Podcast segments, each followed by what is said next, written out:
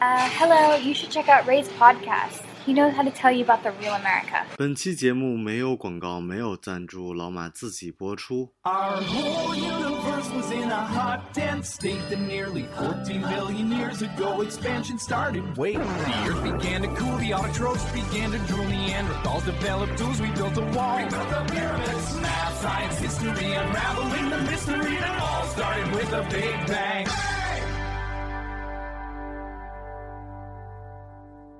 Hello，大家好，欢迎收听本期的老马侃美国，我是老马。然后好久不见，我们终于再次把知名的 Oliver 大律师邀请回来。Oliver 跟大家打个招呼。嗨，大家好，我是 Oliver 啊、老马，好久不见了。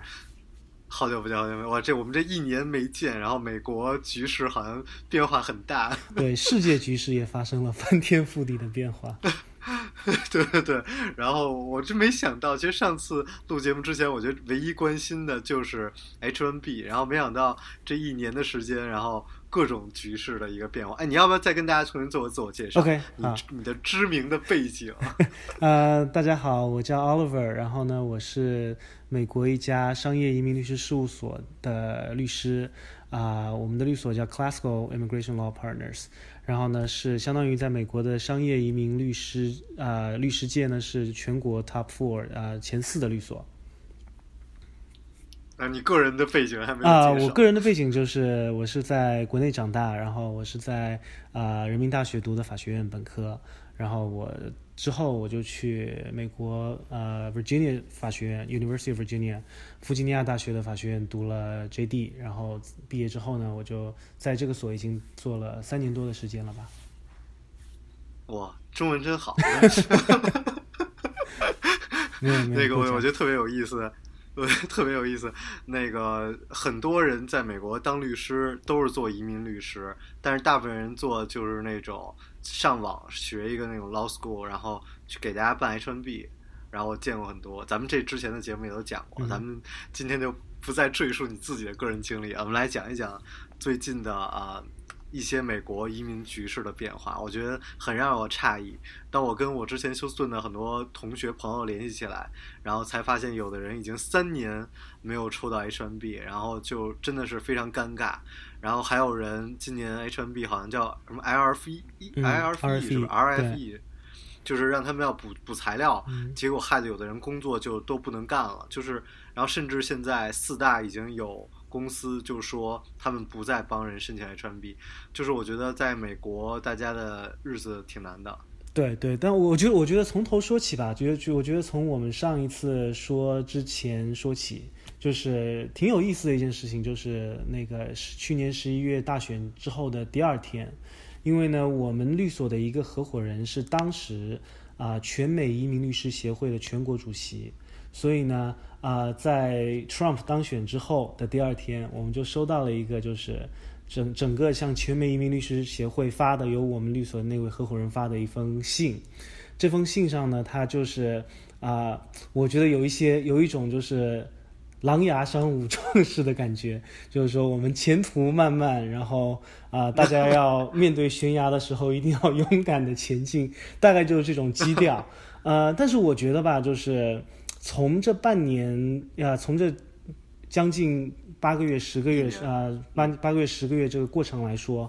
啊、总的来说，其实总的移民环境的话，如果我们要从大的来说，我觉得是友好有就有确实确实比较确实比较糟糕，但是呢，并不是糟糕到那种地步。为什么这么说呢？就是你可能就是在具体的一些政策执行方面啊、Trump 在上台之后呢，他把啊、他把他的司法部长换成了 Sessions，啊、j e f f Sessions 是之前是 Alabama 亚阿拉巴马州的参议员，他是非常强硬的反移民立场。他就是他把所有重要的职位呢都换成了一些反移民立场非常强硬的人，所以在政策的执行过程当中，可能确实会有一些就是比如说啊、签证审签证的审查更加严格，比如说在这个逮捕非法移民的这个这个这个力度比较加大，但是呢，在立法上呢没有太大的改进，因为就是国会它他的角力，然后我们 Trump 这位比较怪诞的总统，他各种各样奇奇怪怪的言论，对这个立法都没有任何的帮助。所以呢，在总的立法环境上呢，只能说啊。敌意增加，但是呢，不会短期内不会有太大的变化。包括我们之前就是我看到国内很多媒体上说到的那个 race 法案，就是那个关于那个啊什么移民抽签的法案，这个当时好像也也也也引起引起了非常大的一阵波澜。但是从短期来看，就是现在要取消移民抽签吗？就是不不是移民抽签，移民分数就是打分机制移民那个那个法案，那个法案呢也仅仅只是一个法案，就是在国会通过的几率几乎等于零。所以就是说，还是通过不了，通过不了的。所以就是说，总的来说，就是大环境肯定是变坏，但是呢，啊，从细节上来说呢，仅仅只是技术上可能会有一些更加强硬的移民的政策，但是啊，在法律上没有太大的变化。对呀，毕竟我看现在真的就是因为我有些听众就是还是对美国 感兴趣，所以才听我节目，所以很多人也是想移民去美国的，然后他们就问我。然后，但是大家每次现在听到说 EB five 已经要等八年时间什么的，就还是挺头痛的。然后，包括很多人在办 H-1B，虽然没有任何的法案出来，但 RFE 还是增加的很很夸张，所以对大家其实还是影响还是挺不好的。对 RFE 今年的 H1B，因为我我没有具体做做 H1B，但是我的了解是，这个 RFE 今年对于就是低等级最低工资等级的这个这个新工，就是最低登工资等级的这个申请人，他有一些新的补件要求。然后呢，啊，这个呢可能是在行业的大范围的增加的补件。但是，就是从现在我们我们实践当中的准备来看，起码我们律所就是我们的这个 H1B 的部门的同事的反馈给我的来看的话，就是他们啊可能需要每一个人都要做专门的这个专门的答复，但是呢，他们答复都还是成功的。所以呢，就是说可能就是他们会刻意刁难一些，但是呢，法律实际上还是一样的法律。所以我觉得。呃，需要需要就是有一些担心，但是不需要过度的恐慌恐慌对对，可能那种比如大家去挂一个 H1B 那种，可能就比较费劲了。我觉得其实也是希望能够审核一下那种印度的 外包公司。我觉得其实对对对。那那你你最熟悉的 HNB 到呃不是你的最熟悉的 EB Five 到底怎么样？呃，EB Five 是这样，就是说呢，肯定就是因为排期的问题，现在大家早。今年暑假的时候吧，然后那个呃，有一个有一个这个国土安全部下面的另外一个机构发了一个报告，相当于是也是美国官方的报告。他说呢，这个 EBU five 根据现在的情况来说呢，可能会有八到十年的排期，啊，这个是。属于一个美国政府机构发布的报告，这个呃，在中国的话也是有广广泛的流传。对对对。所以呢，大家市场上对于这个排期的认识呢，我觉得已经都是已经已经是一致的了，而且呢，就是会有八到十年的排期，这个是肯定是确认的。啊，那从这个近期的这个新闻进展来说，可能一就是。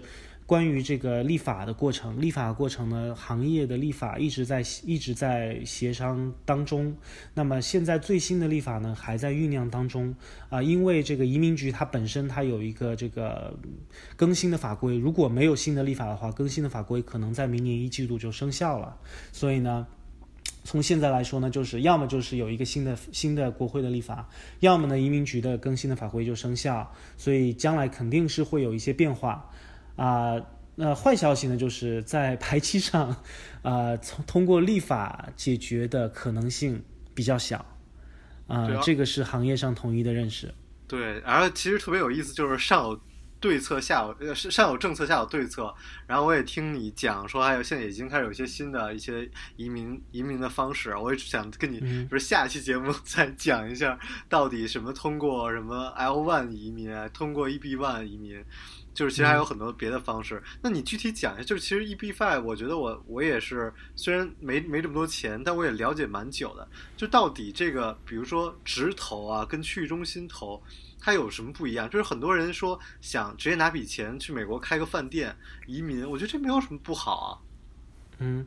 啊，我觉得就是直投和和那个和区域中心投的话，有两个最大的区别。第一个最大的区别就是你在最后创造就业的创造就业这一块上，直投呢，你必须是必须是直接就业。然后区域中心呢，这是间可以可以呃可以用间接间接的就业，这个是法律规定的。那么你直投的直接就业就意味着说你你开这样一家饭店，你这家饭饭店就必须创造十个就业机会，这十个就业机会就是在你的 payroll 上，在你的工资单上是有反应的，这有十个这样的工作，比如说两个厨师有。有三个，有一个广告设计等等等等等等这样。那区域中心呢，可能你就可以说，因为我在这个地方建了一个酒店，所以带来的相应的周围的周围的这样一个呃繁荣的发展，所以周围开了一个饭店，你可以把饭店的饭店创造的就业机会呢，也创也加入到你的酒店投资当中。哦，所以所以呢，这可能可能会更有一些优势。对，然后呢，第二个呢，就是直投对于管理的要求会更高。啊，这个可能会是一个困境，因为就是啊，你对直投的话，你说你要参与到你这个这个你投资的这个酒店呃饭店的管理过程当当中，可是，在你没有绿卡之前呢，你具体要怎么管理？你是要请一个管理公司管理，这是可以的。如果你要亲身管理的话呢，那可能会有一个会有一些问题，就是你在你以什么身份？在美国亲身管理这个饭店的问题，就是你可以用 B one B two 的身份参与商业协议的会谈，这个是没有问题的。但是呢，你不能用 B one B two，就是商就是呃旅游签证，啊为这个你开的这个饭店工作，这个是不可以的。所以这个可能对于。不好意思，这么有意思，就是说我，比如说我现在已经开始在做了，但是可能我的那个 EB five 的签证还没下来，但是我在美国已经买了地了，已经盖了餐厅了，已经雇了人了，但是我没有办法来工作。是这样的，对的，你没有办法一每天都参与到这个公司的管理过程当中。如果你要这么做的话，我们实践过程当中可能有客户会用旅游签证过来，那他肯定会问说你为什么来，为什么要来？那如果你说你我有这样一个饭店我要管管理的话，那么他可能就会在一次两次之后就拒绝入境，哦，或者叫你申请合适的签证，哦。然后我这个饭店还要一直 run 到你们把所有的 paperwork 都走完，然后我真的是的，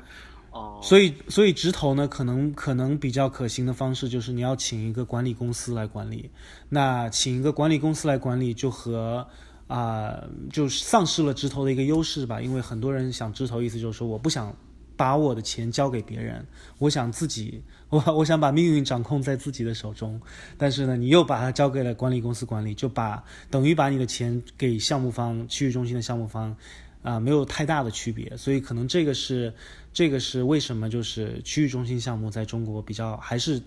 大多数人的选择的原因。而且如果要是说按现在这个流程的话，我自己就光做这个饭店，可能也要再做个八年才能真的转化，我才能转身份。对，是这样的，所以说你的投资要保持。对，一般的一个饭店能做八年已经好久了。是，是这样的，都快做上市了，是吧？我也惊呆了，而且，所以你要你要对开饭店有非常非常大的兴趣，然后 这才是一个选择。对对对，而且我觉得一般来说，我听过有人说法是，你可以。没有身份来这个饭店当中，但是你可以以这个股东的身份在这个饭店里，然后依然在挣钱，这是这是一个合法的方式吗？呃，可以，就是说，就是说这个合法说的就是说是说的就是说你你作为股东，你没有你没有工作签证，你能不能作为一个饭店的股东，这个是完全没有问题的。但是呢，关键的问题就是对于 EB five 的要求来说。你不仅仅作为一个饭店的股东，这是不满足 EB five 的直投要求的，你必须要参与到管理过程当中，这个时候就会出现，出现这样一些这样一个矛盾了。哦哦，原来是这样哇！这我才突然突然就瞬间明白了。对，而且我经历了也是经历这么多客户，我在想替大家问一个问题，就是到底能不能还钱？就是我真的是遇到了很多人，包括我之前还做过广告，然后嗯，其实我觉得。呃，我自己真的不太明白，比如他们盖了一个很大的酒店，或者盖了一个学生宿舍，那这些项目感觉都会成功，然后但是依然现在有骗局出现。对，最前一段时间好像又有一个骗局，两个中国人在加州弄了一个什么项目啊，骗了一堆钱啊，粒子粒子中心还是什么？然后那到底你做这一行做了这么久，就是还钱这事儿到底是什么情况？呃，我觉得还钱还钱是这样的，就是说呢，还钱在法律上，你的这个文件设计上呢，它的它的这个总的纲领就是说，你的钱的投资必须是要把你的所有的资金都放在风险当中。也就是说，你作为投资人，你在投资的时候是做好了你的你的啊、投资资金在商业运营当中因为风险而丧失的可能性，这个是一。二呢，就是说，如果说在你的整个这个整个周期走完之后，那么这个公司有钱可以返还给投资人的话，那么那么法律上规定就是必须要返还给投资人。所以呢，就是说你根据这两点，那那么能不能还钱，就是当这个当这个公司是善意的时候，当这个项目方是善意善意善意的第三方的时候，那么可能就是说它的商业上能不能成功是能不能还钱的最重要的依据。啊，如果他是恶意的话，那可能他就算是有钱，他想选择钻你签的认购协议的空子不还钱，这个是另当别论。你可能需要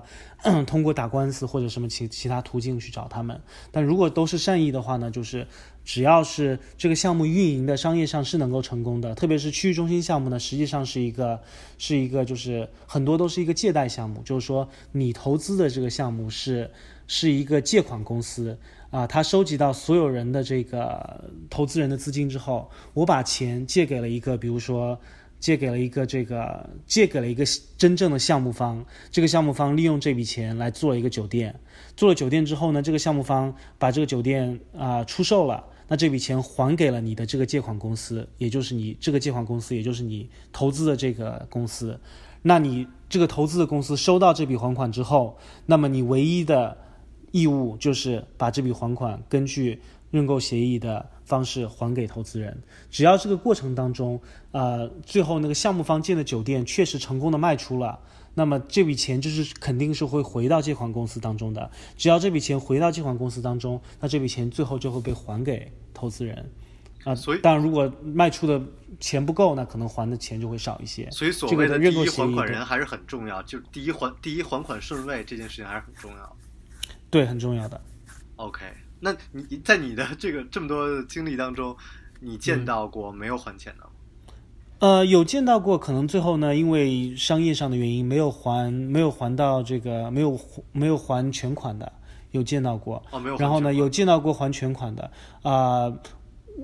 就是我们有见到过别的项目，就是可能我们就是在之后参与的项目，确实有，就是你商业上很失败，就是我们排除这个欺诈这一块的话，就商业上很失败，可能还的钱比较少，甚至没有的，这个肯定是在行业上行业当中呢是存在的，但是呢，可能就是啊、说为什么见到成功还款的人比较少？我觉得原因可能是啊、你走完整个周期的人现在毕竟不是很多，基数不是很大，在一二年、一三年大潮开始之后，大量的这个中国的 EB 五投资人，他们都没有走完，啊、没有走完整个还款的周期，所以呢都没有看到很多很多的说我收到了永久绿卡同同时还款的这样一个例子。但是我觉得可能在、可能过几年之后啊、这些例子会越会越来越多。哦，其实这些人还没到那个时候呢，是这意思。就是说，现在现在的我们见到的都是一二年以前，就是已经交完钱去办移民的人，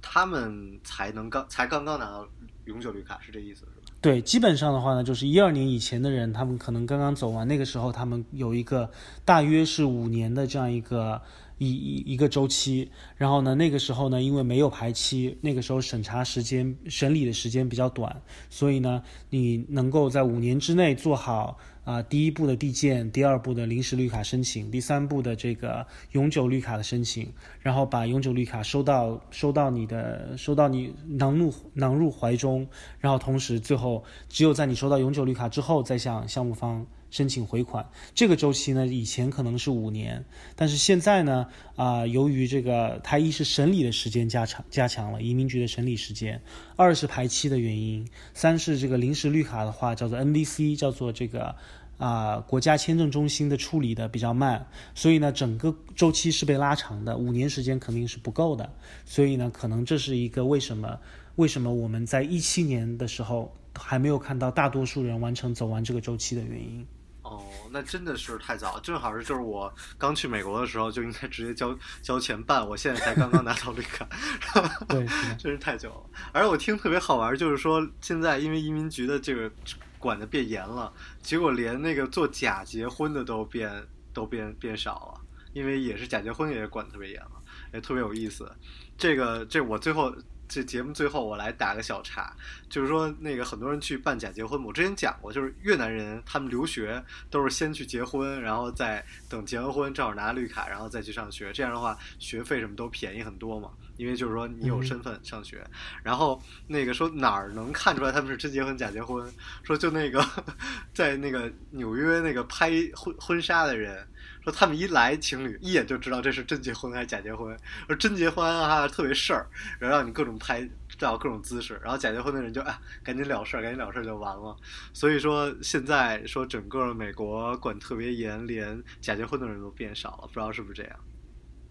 这个我倒是没有实践当中接触，但是 但是确实就是肯定肯定就是在那个政策的实施上，他移民局在审查这些结婚的，因为结婚本来就是欺诈的泛滥区，所以他们在审查这一块的话，肯定会肯定会变严。包括之前有一个有一个这个新的规新的规定，就是那个通过 employment base 叫做雇佣关系类。转换身份获得绿卡的人，现在都要去参加，都要去参加这个面试。他可能会也会在面试当中呢，啊，也会提一些关于你雇主的问题，这样来防止就是你在你在你实际上仅仅只是在这个公司挂个名，然后你对你的工作，你对你的。雇主其实都一无所知，也防止这种情况出现。可能可能就是我刚才说的，在在政策的执行上，肯定会肯定会严格很多。对，而且我看其实有一个蛮好的，就是说他们想把 EB 呃 EB 呃就是 H1B 改革，就是不让在美国以外的人申请。然后我觉得这其实还蛮合理的，因为应该先保证在美国毕业的人能找到工作，然后再去让印度这种。就是外包公司，他们再去外包给印度人，我觉得这个我还是挺支持的。如果要这样的话，也挺缓解美国抽签的，因为我其实完全是抽签的受害者嘛，所以，所以我还是蛮希望能有这种比较合理的办法。因为就是外包公司也其实也是一个合法的机构，所以也没有什么特别好的办法来解决他们。对，确实是这样的。我觉得，我觉得肯定就是移民改革将来是势在必行，就是。改革的深度广度怎么样？因为我们这位总统的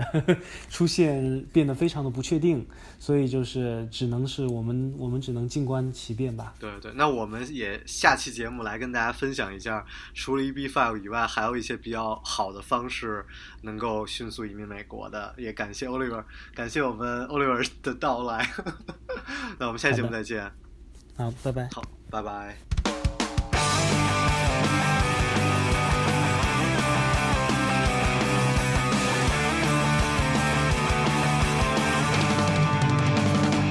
Are my sunshine.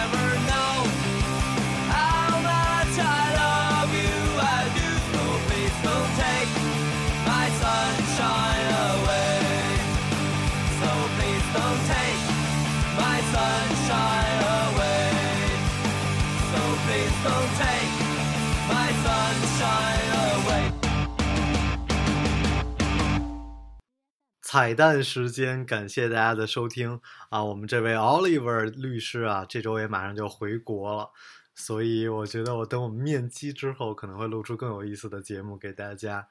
啊，刚刚大家听到的这首歌叫做《You Are My Sunshine》，来自反光镜乐队。我最近特别激动啊，就反光镜乐队的主唱给我留言，说他居然是我电台的听众，然后让我特别激动。我说哇，我说我喜欢你们已经十多年了，我真的大学的时候就去现场听你们演出啊什么的。反光镜乐队也是一直作为中国第一朋克乐队啊，我觉得。这种地位什么的，没想到人家主唱居然听过我的电台，让我真的受宠若惊，各种表达自己的 喜爱啊。然后他说也很喜欢我的生活态度什么的，让我也非常的嗯开心吧。然后其实我就也是又想到，就是当时李志说小众歌手跟大众歌手的区别，就是小众歌手是其实他的观点就是说是一直在做自己。就无所谓别人喜不喜欢自己，都在做自己喜欢的东西就好了。而大众歌手更多就是说，可能现在流行什么啊，或者大家喜欢听什么，他们就做什么。所以他，所以其实我就觉得我自己特别可惜，一直没有这个艺术的细胞什么的，能够让我也成为一个艺人啊之类的，而只能跟那儿叨逼叨叨逼叨。但是我也是，嗯，融合了我喜欢的这些啊。呃，乐队啊什么的，他们的这种摇滚精神，我就一直在做自己想说的东西。那么，同时也是啊，很多人给我留言说你应该讲谁谁谁，你应该去学习谁谁谁。然后我一直的态度就是 I don't give a shit，我就只是想讲我想讲的东西，然后我只认可我自己认可的东西，因为我觉得这个世界上大部分的人，无论在哪个国家，其实还都是愚昧的。那你想，那我们。啊，这么父母这么努力让我们接受这么多教育，然后看了这个世界，然后我们还要去随大流，去去去追在别人的屁股后面，我觉得那就真的是白受这些教育了。好了，我是老马，感谢大家的收听，欢迎关注我的个人微博马正阳叨叨叨，以及我的微信 t 幺幺零一九二六七九，我们下期节目再见，拜拜。